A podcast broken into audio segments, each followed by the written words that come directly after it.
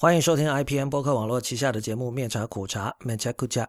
我是不鸟万如一。今天是二零一七年十二月一日，《面茶苦茶》的第九期。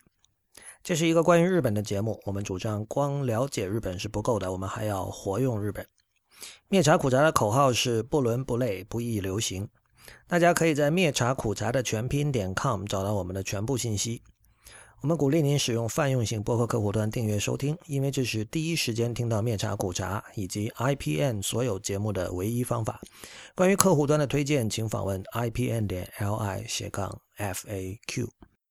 好的，我们先做一下反馈啊。呃，上期讲这个 CD 的侧标，然后我在社交网络上给出了几张图片，呃，有几个我在节目里提到的 CD 侧标和没有侧标的例子，然后还有一张是我家公寓的那个电梯，最近由于正在不是电梯了，公寓里正在做一些公事，然后呢，为了保护那个楼道的墙面和电梯的墙面啊、地板啊。他们用各种胶布把那个电梯封得严严实实的。呃，在日本生活的人应该见过这种胶布。节目播出之后，我们的有台自弹自弹自唱的主播 Eric 跟我告诉我了一件事情，我觉得很有趣。他问我知不知道这个胶布叫什么，我说不知道。他说他跟我说这个胶布的名字叫养生胶布，就腰胶，就是中文的养生那两个字。在字典里，你可以看到，就是它当然也有就是中文的养生这个意思啦，就是保养自己的这个健康身体。嗯，但是它确实就有一个直接的意思，就是用来覆盖某个表面的这种 covering，这种 coating。今天我们这个养生胶布终于被撤下了嘛，然后前两天我回家的时候就注意了一下，就是确实你看到那个楼道里的公告有写着十一月三十号养生撤去。我当时听了就觉得很有趣啊，就是这个，当然这是一个 cliche 啦，就是说这个日本的所谓万物有灵论，这个英文叫 animism，就是相信所有的东西里面都有灵魂，所以所有的东西都是活的，什么树也好，石头也好，你的这个遥控器也好，你的杯子也好，什么麦克风也好啊，都是有灵的，都是都是有生命的。所以这个养生用来形容这种用胶布把墙面给贴住，以免墙壁受到玷污或者损害这样的行为，和这个 animism 和和万物有灵论其实是非常吻合的哈。不管里边真是不是真的有这么一层一重关系，就是你是在养护这个地板和墙壁的生命。关于生，其实还有一个我以前在节目里说过，就是再生，就是英文的 playback。我一直觉得这个词我很喜欢，因为就是他把录音媒介的一个本质点了出来。因为就是当你去演奏一段音乐，你在现场，你你你 live 的演奏一段音乐的时候，这段音乐它是活着的，但是它的活的这个时间可能就比如说三分钟、五分钟，长的半个小时、一个小时这样的。但是你的演奏结束，它的生命就结束了。但是你你用录音技术把它捕捉下来，并且重放的时候，其实是。你你让它复活了，所以这个日本人管它叫再生嘛，说 now playing 也会写成再生中，我觉得这是一个很好的说法。然后今天的第二篇反馈是来自一位 S 先生，嗯，我就直接读他的信了哈。不鸟万先生好，您的节目填补了文化讨论的空缺，发人深省，惠我良多，十分感激。特别是第七期听完之后有些思考，想和您商榷。开门见山，我对于您在节目中所谈的关于中国文化身份的观点不敢苟同。身份在我看来的确有凝结之功效，就像 religion 一词的词源 to bind。但是随着现代化的演进，其弊病也越发明显，以至于成为一种桎梏，让被束缚的成员喘不过气来。我们大不必向帝国日本寻找和发明一个自己的身份。我很庆幸，我们没有在整理国故的时候找回了自信。虽然这听起来像是给毛时代辩护（括号当然没有）（括号解完毕），但是我必须说，九十年代以来重新找回民族身份的企图，特别是由政权主导的时候，是危险乃至反动的。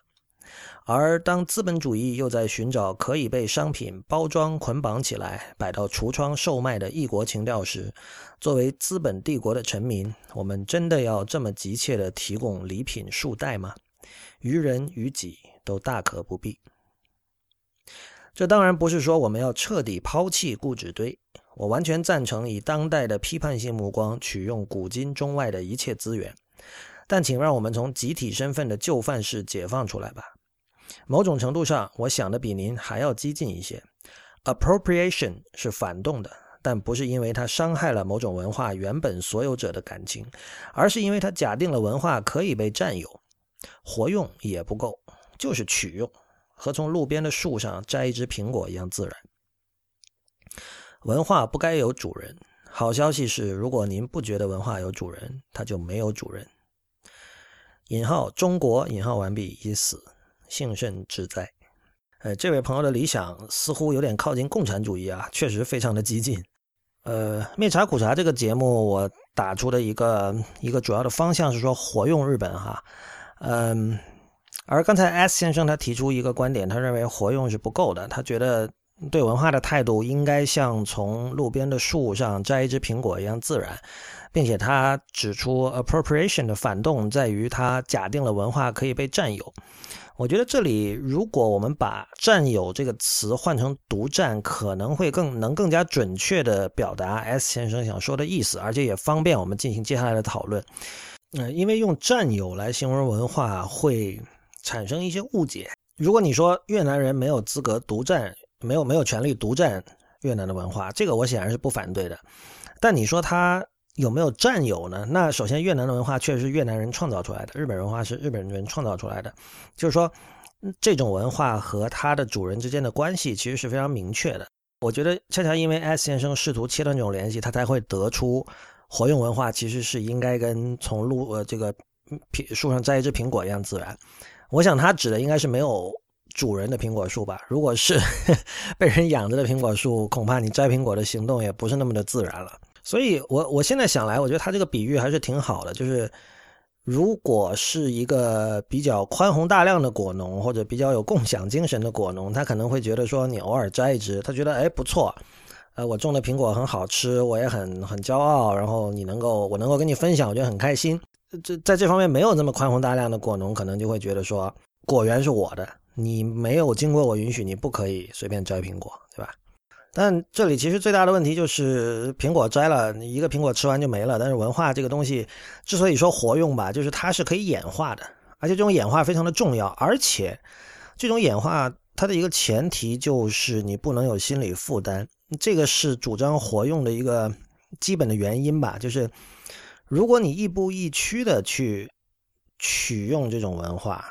你是。不可能，你很难继续把它演化，因为你每一步你都是想着说，我有没有对这个文化的原来的主人给予足够的尊重？呃，我对它的演化会不会触怒他们？会不会冒犯他们？甚至会不会在法律层面给我带来什么问题？等等等等。我相信 S 先生跟我的共同点在于，我们都认为文化文化应该是活的，而且应该尽量的让他们活化，尽量的让不同的文化。互相的混杂在一起，然后尽量的让他们能够演化出一些新的东西。那么，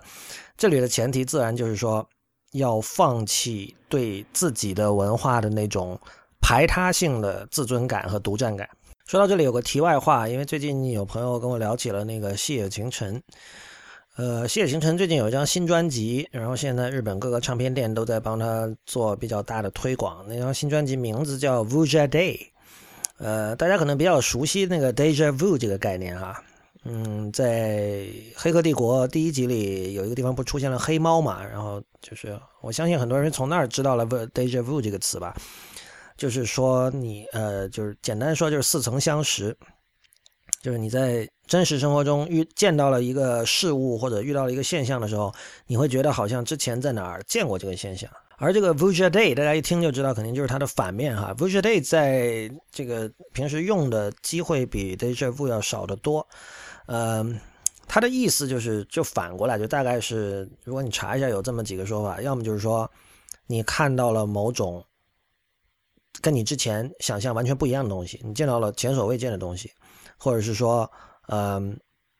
你看到了一个东西，本来你觉得应该是很熟悉的。啊！但是你突然觉得，哎，怎么这个味道不对，或者有什么不对劲的地方啊？是这样的一种感受，或者是某一个你已经见过无数次的事物，然后你这次见到的时候，发现它跟以前有点不同，啊，这些都是 Vuja Day 的意思。所以你可以想象哈，一张专辑叫这个名字，其实是很有意思的，很很吸引你去听的。但是我看了一下日本亚马逊上的评论，我有一条让我觉得。很在意的，就是他那个人就说，呃，这个以前细野晴城是试图创造一种想象中的各种不同文化融合起来的音乐，但是在这张专辑里，这是一张双 CD 的专辑啊，它似乎就是变成了我要回归到民族音乐，就是我我我想做，比如说我我想做正宗的西班牙音乐，或者我想做正宗的冲绳音乐，或者正宗的。夏威夷音乐，所以那个人给打了一星啊，什么？他说比较失望。嗯，我当然还没有听这张专辑啊，现在其实没没什么资格评价。但是我因为因为毕竟谢清晨以前的唱片我听过很多，而且就跟他相关的音乐人，我也花过很多时间去了解。我我对于他在音乐中追求什么东西，其实还是多少有一些认识的。我隐隐觉得这个人。对这个唱片的评价很可能也是我的感受，所以我一直也没有去买这个唱片，因为他细野现在当然年纪也大了，就 YMO 的三个人现在年纪都大了嘛。这两年这两年你会看到坂本龙一和细野都非常的活跃吧？呃，无论是各种书，还有各种唱片啊、演出啊，都呃细野演出倒没有特别频繁，但是书和唱片他们两个人都不少。那。其实《Vuja Day》完全可以用来描述细野早年的专辑，就七十年代末那些专辑，像这个《Paraiso》，还有像这个《Tropical Dandy》、《Bon Voyage》。这个是在我我们的这个蜜茶苦茶的 Instagram 账号的第一张图，就是《Bon Voyage》的这个封面哈。它那是也那上面因为有泰安洋行四个字，中文世界人可能会管它叫泰安洋行，那其实它的名字是法文的这个《Bon Voyage》。就这几张专辑是很典型的，就是年轻时候的戏也接触了很多不同文化的音乐，然后他在活用这些音乐元素，然后把它就是炒成了一碟完全属于自己风格的菜。这个在这样的一种做法，在七十年代是非常普遍，甚至说非常主流的，因为那个时候整个时代精神就是相信这样的东西。所以，我我是觉得 Vuja Day 有点像他，就其实这可以说是贯穿于他整个音乐生涯始终的一个核心的一个观念。呃，但是在他现在生涯的晚期，他试试图把这个做成一张唱片的标题来来点出这个概念，而根据那位亚马逊点评者的这个观点，似乎他反而内容上并没有能跟得上这个标题所暗示的东西。这一点我倒没有说特别的失望，因为我觉得，呃，艺术家晚期的作品呈现出强强弩之末的这种姿势，我觉得是非常正常的。我我现在已经学会了不再苛求。我倒反而觉得，如果大家对于细野早期的作品不了解，或者对于他整个人对音乐的看法不了解的话，可以把《Vuja Day》当成就这个名字啊，这个词啊，而不是这张专辑，当成一个指南。然后你试图听他早年的那几张专辑，来寻找一下有没有什么就是某类似某种你你已经看过很多遍的东西，然后你从他的活用里发现了这种新的意境、新的味道这样的一种体验。所以，我们回到 S 先生的信。呃，我不同意摘苹果的比喻，是因为进入一种文化是非常不容易的。我觉得对这种难度、对这种艰难程度的估量是非常重要的。对你对这种艰难程度必须有心理准备。我甚至认为维持这种难度是很重要的。这个可能就是跟摘苹果是完全不一样的状态，或者说这种难度恰恰证明了文化是可以被占有，但是不可以被独占的。在这里，我们还是可以用这个摘苹果的比喻哈，就是你去摘一个苹果，然后你把它吃完了，这个不需要花多少时间。呃，但是如果你想了解关于这个苹果的更多的信息呢，是吧？就是比如在以前，你可能要去跟这个果农去谈，它是什么品种的，呃，它的这个熟成，比如说需要多长时间，一年是什么时候熟成等等。那或许以后我们可以通过，比如说这个那苹果树上有二维码什么的，你可以扫一下，你就可以知道，或者你有。呃，等等，这个物联网这件事情发展的更加的成熟的时候，我们可以有更加简单的方式可以了解关于这个苹果的各种后设信息。但是我们可以想一下，就是像像 S 先生的这种形容，就是和从路边的树上摘一只苹果一样自然。这个行为显然是一种走马观花式的行为。如果你吃完苹果回去问果农关于这个苹果的种种，这个行为一定是不自然的。自然的行为恰恰就是你吃完了就走。啊，然后你已经饱了，你就不吃了。然后你当你看到下一个苹果树的时候，你再吃。所以我觉得，其实对于文化的态度也是类，对于文化产品的态度也是类似的。就是，呃，你确实可以采取一种类似这个湖边漫步式的这种轻松的心情去去采集各种文化，去采样各种文化。你或者说像是你去去了一个冰激凌店，然后它里面有十种味道，然后你每种味道都尝一点，对吧？但是你如果真正要活用的话，就是涉及到你这种文化的理解，你其实你不可能像摘苹果一样自然。而而且，其实说到这里就就可以明白，就是你你必须假设文化是可以被占有的。如果如果按照 S 先生的态度，文化是就是完全任何人都不可以占有它。我这里说的不是独占，而是占有啊。那就等于说，那确实是跟苹果一样，就相当于这个苹果是没有果农的。你想去了解关于这个苹果的后设信息，都是了解不到的。没有人可以问，没有人总结过关于这个苹果的任何东西。这个苹果似乎就是你说是神造的也好，或者什么也好，它就是出现在那儿的。它没有主人，文化并不是这样的，所以我觉得 S 先生这个说法其实是偏虚无的哈。你明明知道这些文化是被一个个活人在很长的时间里发展出来的、创造出来的，然后你说这些文化他们没有资格占有这些文化，我觉得这是一种很虚无的态度，这是一种文化虚无主义的态度。所以这也是为什么我一开始试图把您的这个“占有”这两个字改成“独占”，我觉得这样可能更加能够表达你的意思。那么，但如果说到这里，我觉得其实你的意思跟我的意思并没有太大的冲突哈。我不知道这样回答您满不满意？您现在收听的节目是 IPN 旗下的灭茶苦茶 m e c h a k u c h a 这是一个关于日本的节目。我们主张光了解日本是不够的，我们还要活用日本。呃，今天下半场的内容其实准备了很久，它跟之前的有一集是有关系的。当时我其实有做了一个小小的预告，而且非常巧哈，这次刚好读到了 S 先生的信。今天讲的问题和他信里写到的问题其实是非常相关的。呃，就是我们今天要继续讲柳宗悦。嗯，我在上一次讲到柳宗悦和民意，因为我上次去看了东京的那个日本民意馆嘛。呃，我当时提到了一点是这个对民意的一些基本的定义和就是什么是好的民意的那几条，跟一九六六零年代美国的这个著名的 Whole Earth Catalog 就是全球目录里约定的那几条，就是什么样的东西可以被收入这个目录。这两套原则其实有很多类似之处，但是我也提到了，就是说近年来学术界对于柳宗悦是有一些。后呃，基于后殖民主义立场的一种批判。那么今天我们来主要讲一下这个批判，因为我觉得这个跟跟我们讨论的话题其实很有关系。呃，这里主要想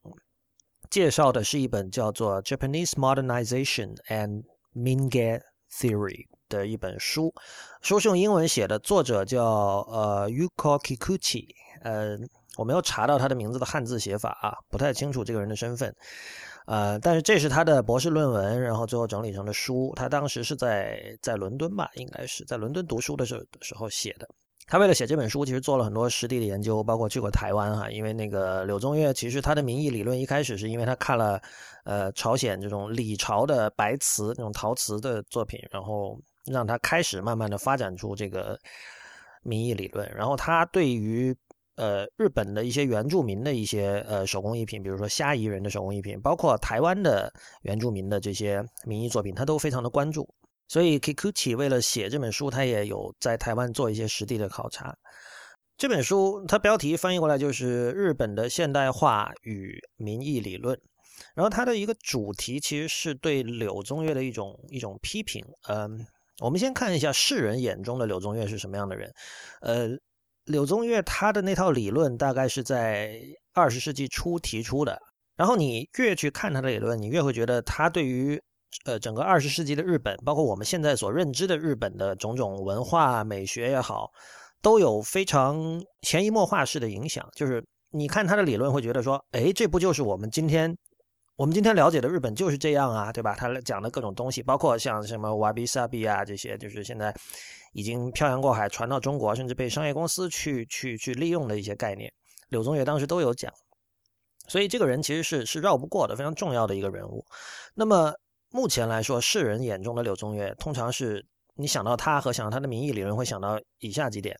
第一个就是他去发现了曾一度被忽略的民间工艺的美感，然后他强调手工艺之美。对吧？你这个这个东西是要用手做的，而且它是大量生产的，不是说啊，我做一个杯子只做只做一件，然后可以把它由于这个稀缺性，然后可以把它卖到很贵，不是这样，他就民意他讲究的是这是无名工匠的作品，并且他是不停的在做作品。然后还有一点就是他强调这个必须是无名工匠，他认为就是最好的就是最高境界的这种艺术品是由无名工匠做出来的，而不是当代社会里这种强调个性的，呃偏艺术家式的这种工匠。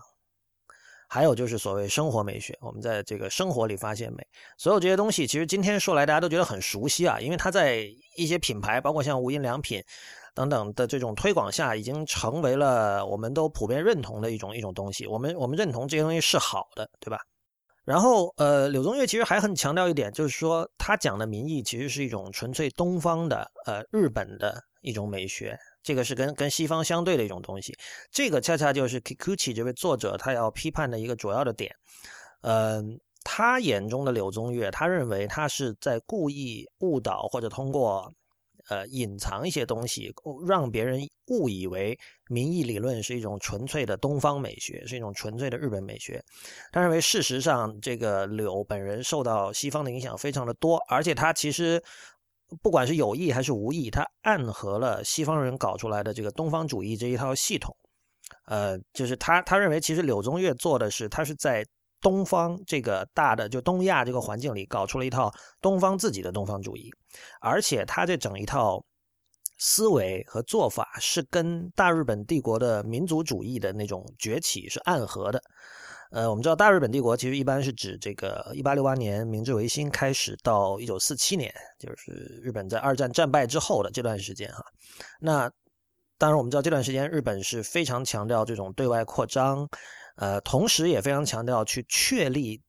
什么是日本。就是在这在这段时间里，就是文化界其实是有很多人，包括呃我们之前在我记得挺早的一期提到的一个叫大西克里的人，他都他都。总结过这些事情，就是那从大概十九世纪末开始，日本人开始去想，就是说究竟身为日本人是什么？日本人有什么特殊的地方？他跟西方有什么不一样？然后，而且这些地方必须是好，这些东西必须是好的、正面的。说起这个，呃，前两天我有一个台湾朋友还跟我聊过这个事儿，就说，因为最近中国有很多令人愤怒的新闻嘛，然后就聊起说。比如现在想起台湾人或者香港人或者日本人，或者他都有一个很明确的一一副面目，就文化上的一种一种性格或者面貌。但是你说起中国人，其实这个面貌是很模糊的，就说就什么是当代中国人，或者是什么是未来的理想中的中国人？那我当时就回我说，这个好像这个面貌不是没有，但似乎都是负面的。然后我们就在想，有没有可能对，呃我们能不能想象出一种？正面的未来理想中国人的形象，而这件事情其实就是大日本帝国时代日本人在做的事情，包括柳宗悦在做的事情。这里其实涉及到 S 先生那个信里的一句话，那个 S 先生写到，就是我们回顾一下，他说：“我们大不必向帝国日本去寻找发明一个自己的身份。”嗯，这个真的大不必吗？我我们呃听完这期，请大家自己做一个判断哈。那么具体来说，呃，Kikuchi 认为柳宗悦。呃，他的整套理论是来自什么东西呢？这里的涉及到的各种思潮其实非常的复杂。呃，首先，它当然跟这个 William Morris 和这个 Arts and Craft Movement 有关。这件事情其实很微妙啊，就是 Arts and Craft Movement 是在英国和北美，大概是一八八零到一九二零年这段时间形成的一个一个国际性的一个运运动，它是跟工艺、跟装饰艺术是息息相关的。他主张使用这种民间的呃装饰元素，然后强调这种传统的手工艺，呃，然后后来他一度他在欧美其实有很大的影响，但是到了大概一九三零年代的时候，他就被现代主义取代了。呃，这里面有一些很著名的一些人物，比如说这个设计师 William Morris，比如说这个呃有一位叫 John Ruskin 的作家等等。然后很有趣啊，就是你现在如果比如说你去维基百科看的话。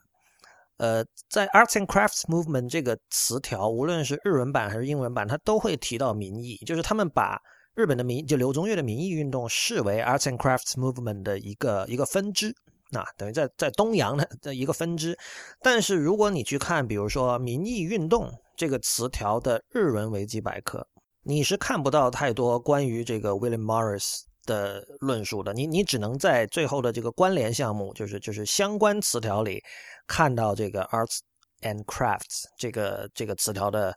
日文的维基百科对应页面。换言之，你可以看到柳宗悦本人，他确实是呃这个这个 Kikuchi 的书里有明确的论述啊，就是他其实是故意不说的，就是他想让别人认为，呃，民意理论、民意运动是一个完全从日本长出来的东西啊。这里当然是有很强的民族主义的这个情绪的成分啊，这跟中国其实很多人有时候想做的事情其实有点类似，就是说。我们不要跟着西方人的步伐走啊！我们要自己搞出一套自己的美学，属于我们中国人的美学。柳宗悦当然想做的是完全一样的事情，但是你可以看到，就是在西方，呃，会认为民意运动跟 arts and crafts movement 是脱不开关系的。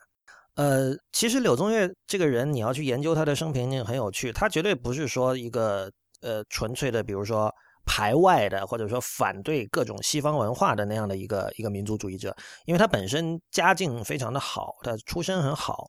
然后呢，他其实比当时的很多日本人能够更呃深入和早的接触西方文化。呃，有一个小插曲，就是他的太太中岛兼子是一个声乐家，那声乐家当然是指的这种，比如唱德国的这个 leader，就是艺术歌曲，还有唱这种西洋古典音乐里面的声乐，然后。柳宗悦本人在推广这个民意运动，比如说他开画廊也好，然后做各种讲坛会也好，他这里所需要的很多资金是中岛兼子当时开音乐会所赚到的钱为他提供了这个资金来源。所以你可以想象，他这样一个人，就离他最亲近的一个人是一个西洋古典音乐的演唱者，所以他不可能是那种就是对西方的这个艺术文化呃不了解或者是呃一味的反对的这样的人。事实上，在 Kikuchi 的书里有讲到，他有他当年是有读过，比如说这个伯格森的哲学啊。伯格森是一个这个法国的哲学家啊，他就是其实他的那套理论，呃，为什么柳宗悦会去用它，其实是非常合理的。因为伯格森他推崇直觉，推崇所谓的这种直接经验啊，然后他他认为直觉和直接经验是能够比理性，比比这个西方哲学强调的理性。还有科学是能够更能帮助人们去触及事物的本质，触及这个这个现实的真正的真相的。所以，我我们今天可以想象哈，就是在比如说在今天的呃中文的这种讨论氛围里，这样的一种哲学很容易是被被很容易被人当成玄学的。但是，其实，在二十世纪的上半叶，呃，这种各种神秘主义啊，还有玄学，其实是非常在文化界是非常得宠的。我们知道。有个题外话，比如像这个俄罗斯的作曲家斯克里亚宾，他一度是对这种神神叨叨的东西是非常有兴趣的，所以这个也直接影响了他后期的这种这个音乐作品。另外一方面，柳宗悦还他自己也确实研究过这种西方的呃基督教传统的神秘主义，所以呃伯格森的哲学呃基督教的神秘主义都让柳开柳宗悦开始重视直觉，而呃在一定程度上排斥理性，或者说是呃不会。一味的只相信理性，不是死理性派。然后他自己后来又慢慢的从西方基督教的神秘主义传统过渡到了东方神秘主义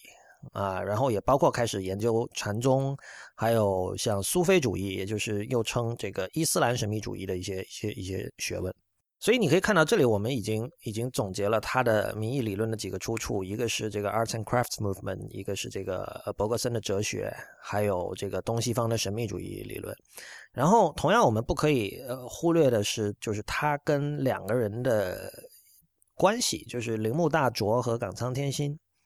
呃，其实无论是铃木还是冈仓，都比柳宗悦更早的把试图把，比如说禅宗、茶道。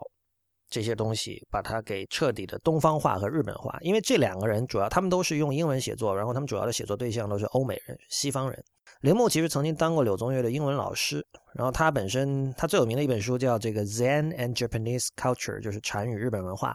呃，这个书是很早就有了中译版哈，但是他呃铃木是用英文写的，他是写给西方人看的。这本书应该说确实是很长一段时间以来，或许现在也是吧，就是西方人要了解禅宗。一本绕不过去的一本重要的经典。那比如说，我们我先把这本书拿在手里，我们翻开看一下，看它的目录。呃，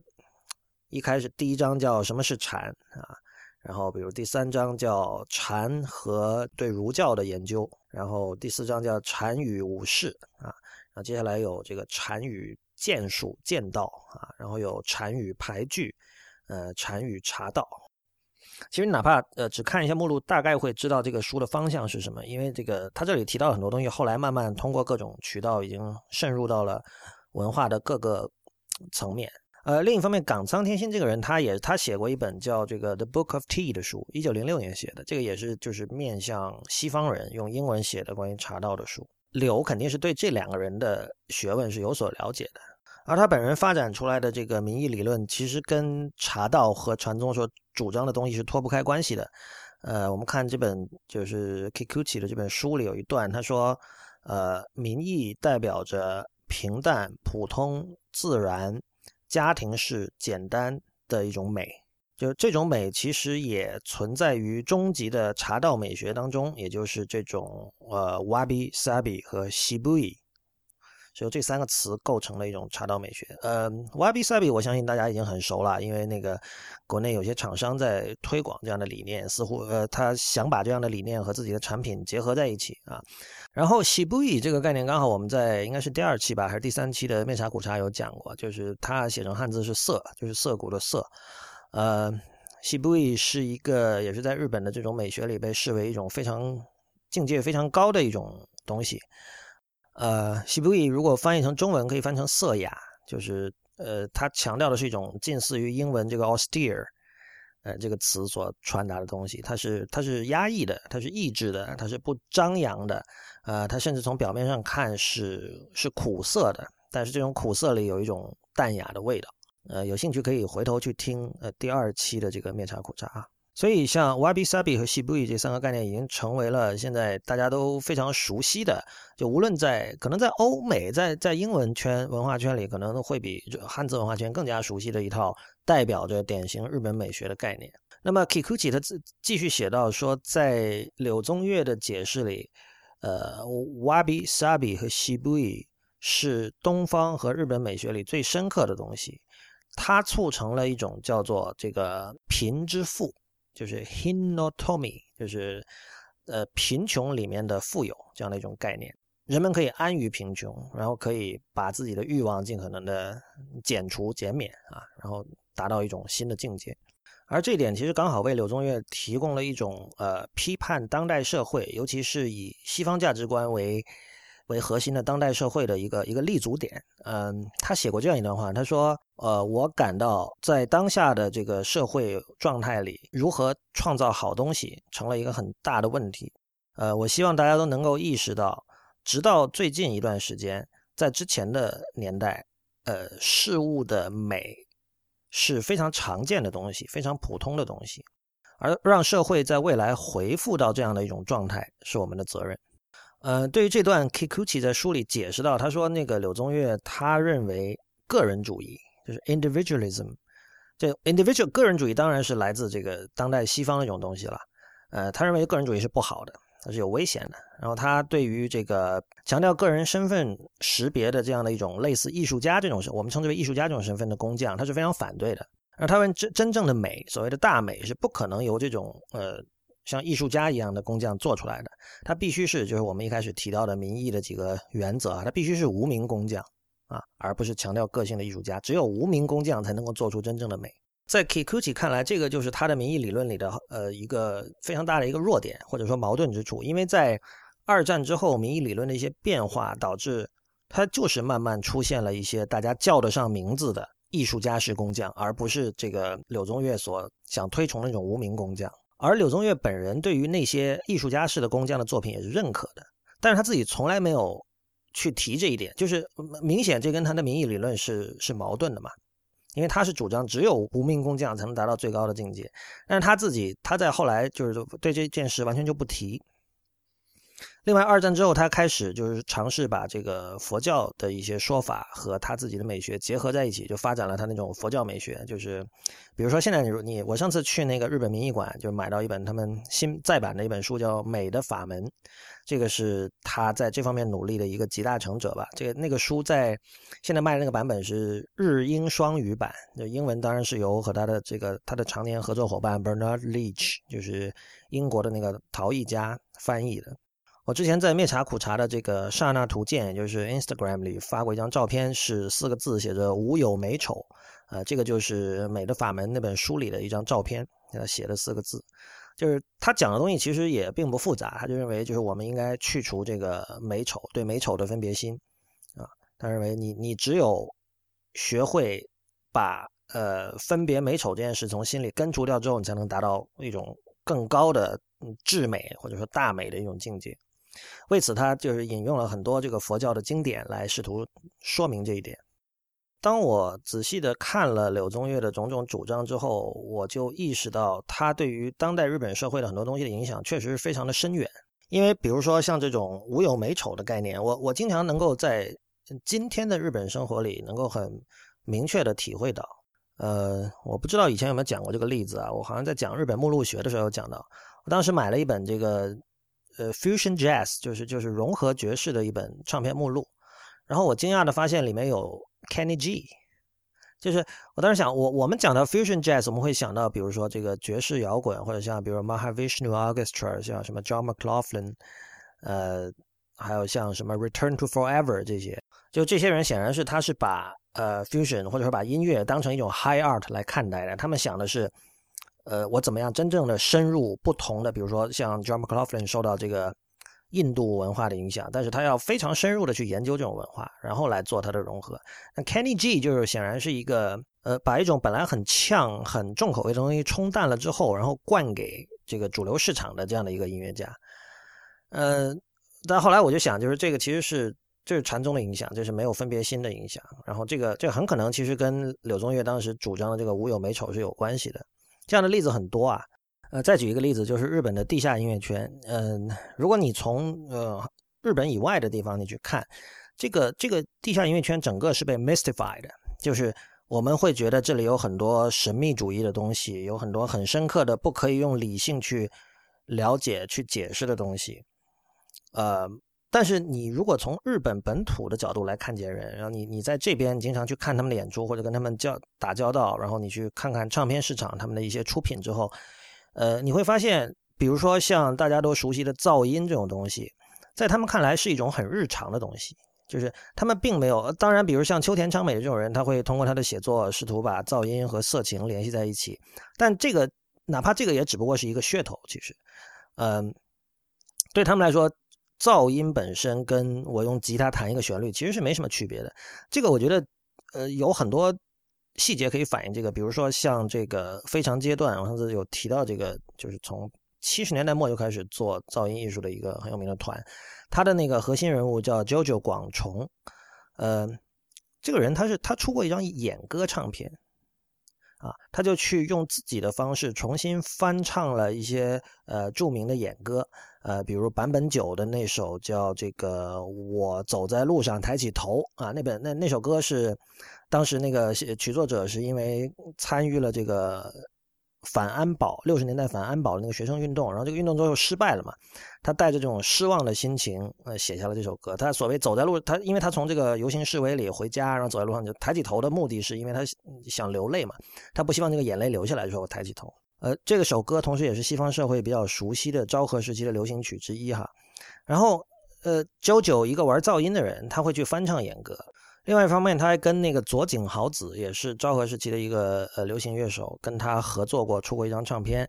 呃，他跟户川纯也出过一张唱片啊。然后同时你会发现，有一些佐井豪子的这种唱片的再版，里面的那个内页文案是九九广重写的。呃，我一直觉得这个是非常有意思的一个地方。包括呃，说起来，辉野静二他的那个，他有一个叫哀密谣的组合，哀伤的哀，秘密的秘，谣就是歌谣曲的谣。呃，也是用他的那种混杂了大量噪音的方式去翻唱一些，呃，比如说 Jimmy Hendrix 的歌，比如像这个 Purple Haze 这样的歌。这个这个你要不仔细听，你绝对听，你甚至仔细听都很难听出它是翻唱，你觉得完全是不一样的歌。你不像那个 JoJo 广重的翻唱，你是还是可以辨识的。就是我觉得这个是在日本接触日本地下音乐，我觉得最有启发的一点。其实就他们没有外部人那么的在意噪音这件事情。就他们不会把噪，他们对他们来说，噪音是很平民化的东西。他并他并不会把它神秘化，或者觉得，呃，我是一个心里有问题的人，所以我要去做最最黑暗的音乐。其实并不是这样的。你要说这些事情跟呃柳宗悦从呃借助佛教的理论发展的这套佛教美学，所谓的无有美丑，呃，这个去掉对美和丑的这种分别心和判断，有没有直接的关系？我想肯定是没有的。但是潜在的关系一定是有的。因为你无论怎么看，今天的这个日本当代社会里都有很多和民意理论相关的东西，比如说所谓的无名工匠。我觉得这个理论也可以用来无名工匠的无无名工匠的理论也可以用来解释我之前所说的日本没有艺术，也就是说，普通人都在进行这种呃，不是说普通人都成了艺术家，而是说普通人都在做很多从西方视角看只有艺术家才会去做的事情。他们在进行审美上的判断，进行设计上的判断。那当然了，呃，Kikuchi 的一个主要的批判还在于，就是柳宗悦和日本的这个呃帝国帝国日本大日本帝国时期的日本对于民族主义的追求，以及呃因为这种民族主义和这种帝国主义的扩张联系在一起，所以就变得很有点尴尬。呃，在 Kikuchi 看来，柳宗悦追求的是一种他他是把东方主义给东方化了啊，就是那是一种以日本为中心的文化多元主义，就是。简单来说，你可以这么总结，就是在他，在柳宗悦看来，日本的东西是好的，这种好是西方人不能够一开始不能够了解的。我来告诉你，这种好是什么啊？为什么它是好的？但同时，朝鲜、呃，台湾其他一些地方的文化艺术也是好的。那以呃，如果你刚你你听了我刚才对于民意理论这个总结，你会知道他想找的东西显然不是这个当代社会所孕育出来的东西，他更多找的是这个民间的前现代的手工艺的呃工业化生产以前的那种东西。所以呃，他这样的一套看待各族文化之间的这种观点，其实对于后来日本人想搞的大东亚共荣圈是很有好处的，就是。所谓共荣这个意思，其实是当然是带有一种从上往下看的一种一一种视角，就是呃，因为日本是好的，我们以日本为中心，我们先确立我们的这个东方的身份，这我们跟西方人不一样，但是在东方这个小圈子里，日本是凌驾于其他之上的，所以我带着你们一起共荣，就是你可以说大东亚共荣圈是东方式的东方主义的一种具体的体现，而这一点很显然就是。呃，柳宗悦当时他身处其中了，他他没有办法像我们这样，就是在几十年之后往回看，得出这样的一种清晰的脉络。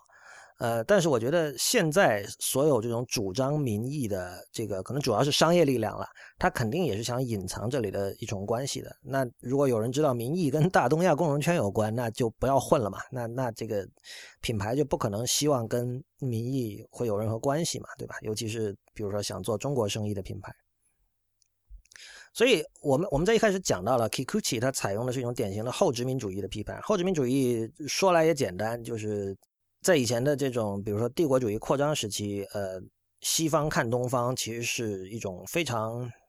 居高临下的一种方式。然后现在我们会觉得说，啊，西方中心论是必须破产了，对吧？我们。没有资格用这种高高在上的方式去审视原住民文化、东方文化，对吧？我们生造出了一个不存在的东方，然后为的是把它处在我们的这个殖民统治之下，等等等等。那么后殖民讲的是，哦，这个殖民时代已经结束了，我们我们作为西方人，我们要放下身段，然后把视角放低，我们来试图更好的进入，比如说东方的语境，试图真正的去了解他们的文化。这一套讨论当然可以很容易的引申到中国。就我们刚才之前我们也问了，就比如说理想的中国人是一种什么样的形象？呃，我其实对于后殖民主义的态度并不是那么的赞同，因为我认为首先文化身份这种东西它一定是生造出来的。因为文化是什么？文化并不是说呃你一个地方有了呃文化活动，比如说音乐，音乐是很古老的时候就有嘛，音乐最早是一种祭祀嘛，是一种宗教性的仪式嘛。但有了那种东西，并不等于有文化。包括我们知道以前这个岩洞里有壁画，对吧？原原始的时候，可能文字都没有的时候，可能就会有人在墙上写写画画各种东西。但这个并不代表出现了文化，文化一定是经过了文字系统把它总结加以论述之后才有的一种东西。所以文化身份就是所谓文化身份，就是比如说什么叫我身为日本人，这是什么意思？我身为中国人，这是什么意思？在二零一七年做一个中国人，这意味着什么？这种东西一定是生造出来的。它不可能自然而然的浮现。那我们看到中国现在的它的企图是，仅仅从中国自身的传统里去找养分，然后生造出这样一种文化身份。具体来说，就是儒家的东西，呃，包括中医，呃，各种这个我们都很熟悉了。只要最近有看新闻，都会知道这个，呃，中国政府在主导进行这样的一种文化身份的再造。呃，这里其实他们想反复强调的是中国的一种特殊性。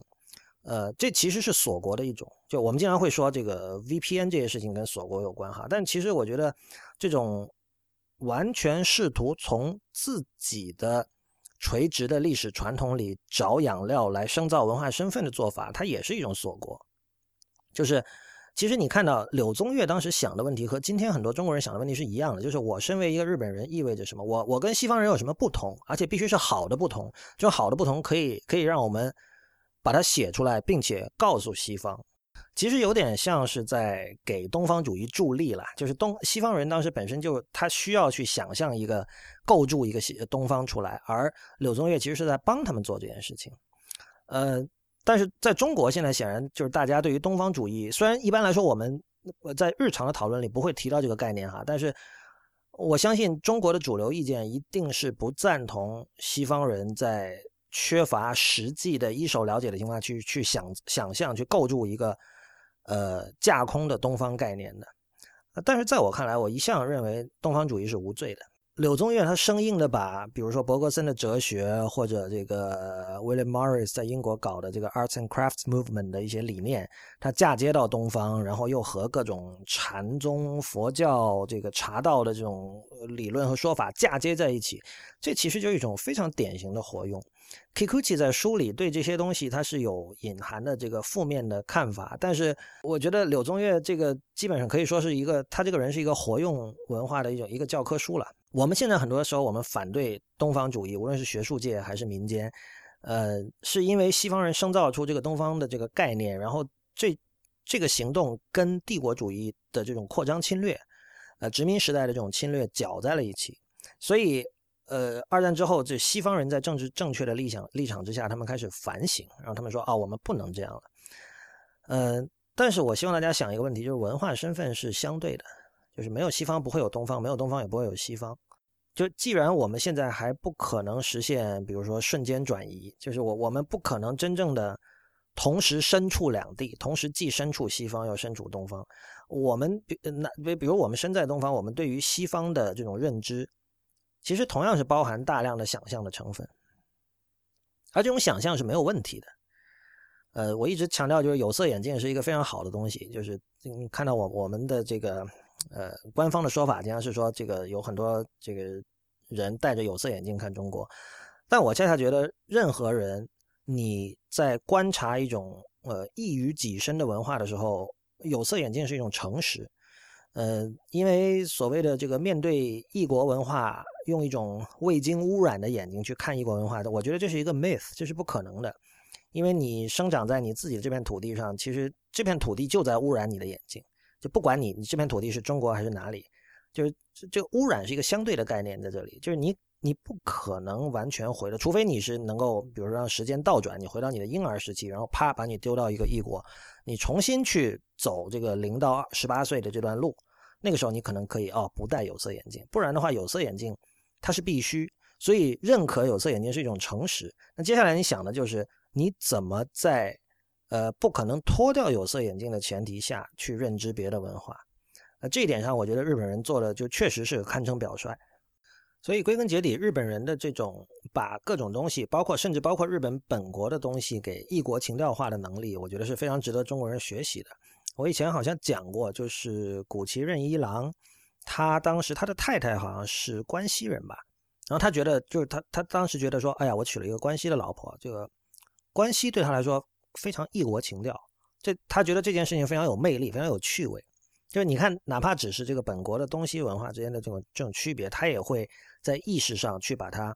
异国情调化。我觉得这件事情在中国其实是非常可行的，因为我们知道中国各种省份之间的文化的区别是非常大的。所以，与其去强调各个省份之间的这种差异，然后互相鄙视，如果你去试图把它看成一种奇异的 exotic 的文化，这样来对待它。呃，我觉得会更有乐趣。不管怎么说吧，就是在柳宗悦对于日本当代文化的深远影响下，当然这催生了很多呃简约低调的这样的这种视觉设计风格和具体的一些产品。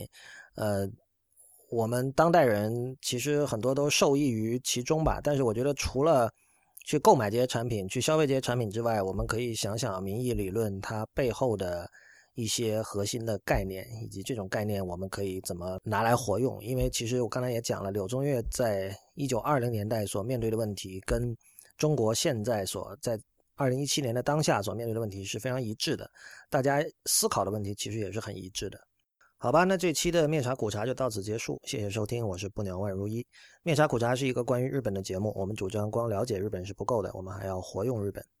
我们的口号是不伦不类，不易流行。大家可以在面茶苦茶点 com 找到我们的全部信息。我们在新浪微博叫 at 面茶苦茶 IPN，在周究会馆和刹那图鉴，也就是 Twitter 和 Instagram 都是叫面茶苦茶的全拼。同时，也欢迎您收听 IPN 旗下的其他精彩节目：一天世界、太医来了、陛下观、无次元、硬影像、流行通信、时尚怪物以及选美。我们下周见。